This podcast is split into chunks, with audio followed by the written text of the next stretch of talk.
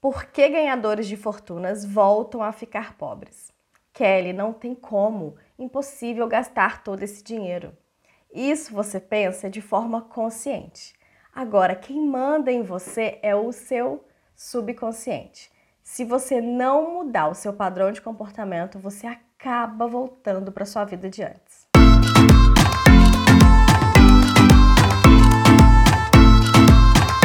Olá, meu nome é Kelly, seja muito bem-vindo, muito bem-vinda a esse vídeo e se você é novo por aqui, a esse canal. Você já parou para pensar que a maioria das pessoas que ganham fortunas, como por exemplo, loteria, reality show, herança, elas voltam a ficar pobres, elas voltam a estaca zero? Você pode achar que isso acontece somente por duas maneiras. A primeira realmente o mau uso. São aquelas pessoas que gastam tudo em festa, em supérfluos, e tem aquele segundo grupo, que são aquelas pessoas que querem realizar todos os sonhos, comprar casa, comprar carro, ajudar a família. E falando desse segundo grupo, não há mal nenhum em querer realizar sonhos.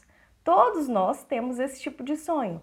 Só que se a gente tiver educação financeira, a gente consegue colocar o dinheiro para render de forma que essa pessoa consiga realizar esses sonhos sem comprometer todo aquele dinheiro.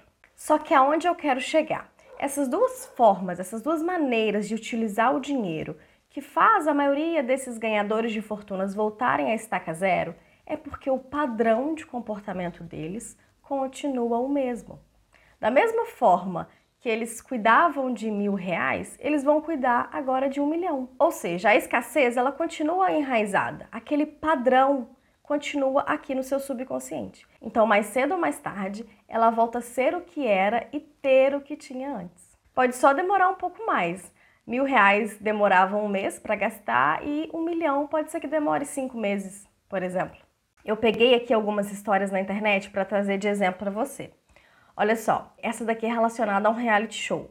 A bacharel em direito que venceu o BBB 19 já gastou todo o prêmio de 1,5 milhão que ganhou no reality show. Olha essa outra. Vencedora, aqui essa aqui é até de fora, não é daqui. Vencedora de 14 milhões na loteria, torra prêmio em drogas e silicone. Esse outro, jovem inglesa de 22 anos, ganhou cerca de 2 milhões de libras aos 16 anos. A inglesa gastou quase todo o seu dinheiro. E esse aqui, homem recebe 71 mil em indenização, gasta tudo com churrasco e em 30 dias volta a vender picolé.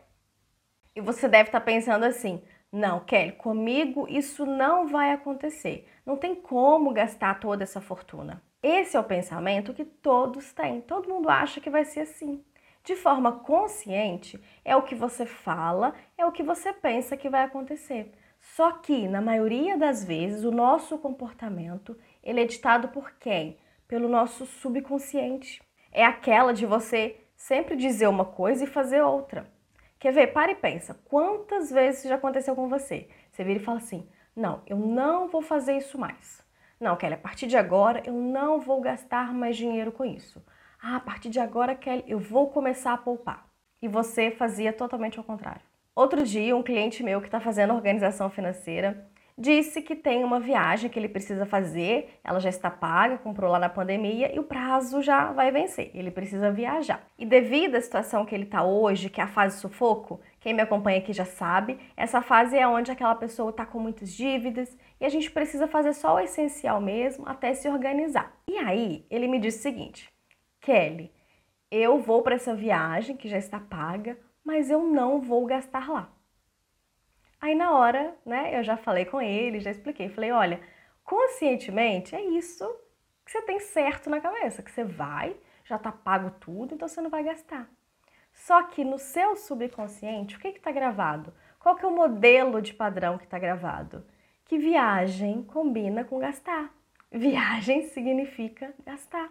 Quer ver um outro exemplo? Eu tenho outro cliente que está com muitas dívidas também e ele me falou o seguinte: ele disse assim, Kelly, eu sei o que eu tenho que fazer. Eu sei que eu tenho que ter um controle financeiro, eu sei que eu tenho que ter uma reserva financeira, eu sei que se eu recebo um dinheiro a mais, eu preciso programar esse dinheiro melhor só que na prática sai totalmente ao contrário. Vamos para outros exemplos fora da parte financeira. Já viu aquela pessoa que se envolve somente com homem casado?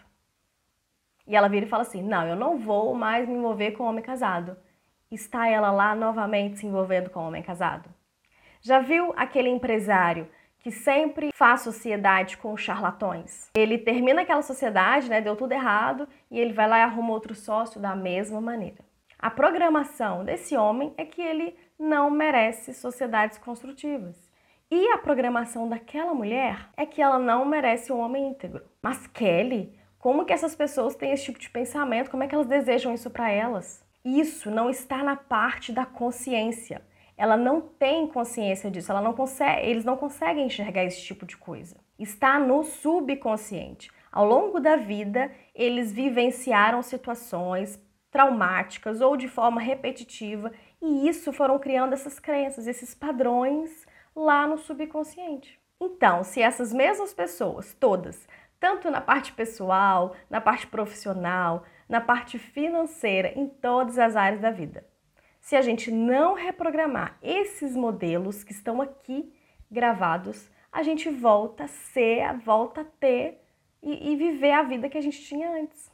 Já viu aquela pessoa que acredita que dinheiro é a raiz dos males? Ou então ela vê uma pessoa começando a prosperar financeiramente e aí ela começa a pensar, começa a falar: ah, Fulano deve estar tá fazendo alguma coisa errada. Fazendo dessa forma, ela acaba, sem imaginar, condenando aquilo que ela desejaria para a vida dela.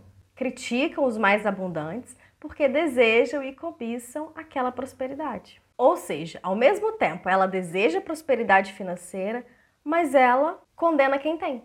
Então, se por um acaso ela vier a ganhar alguma fortuna, ela vai voltar a ficar pobre, porque lá no subconsciente dela criou-se essa crença de que dinheiro traz coisas ruins. Dinheiro é sinônimo de fazer algo errado. Tem uma frase do livro O Poder do Subconsciente que diz o seguinte: a maneira mais fácil de fazer a riqueza bater asas e voar para longe é criticar e condenar os que são mais ricos do que você. Do outro lado da moeda, aquelas pessoas que são abundantes financeiramente, se por algum motivo elas perdem tudo, elas reconquistam tudo novamente. Você já deve ter visto isso acontecer. Tem uma moça aqui na minha cidade que ela sempre teve muito sucesso com a loja de roupas dela, muito mesmo. A loja sempre vivia muito cheia, o preço muito acessível. E aí, quando ela conseguiu, ela aumentou, ela duplicou a loja dela, tinha dois andares, ficou enorme. O que, que aconteceu?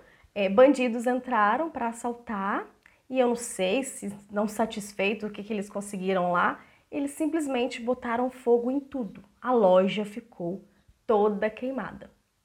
Só que quatro ou cinco meses depois, alguma coisa assim, ela reconstruiu a loja toda novamente. É por isso que o remédio mais dinheiro nunca será suficiente se você não tiver educação financeira.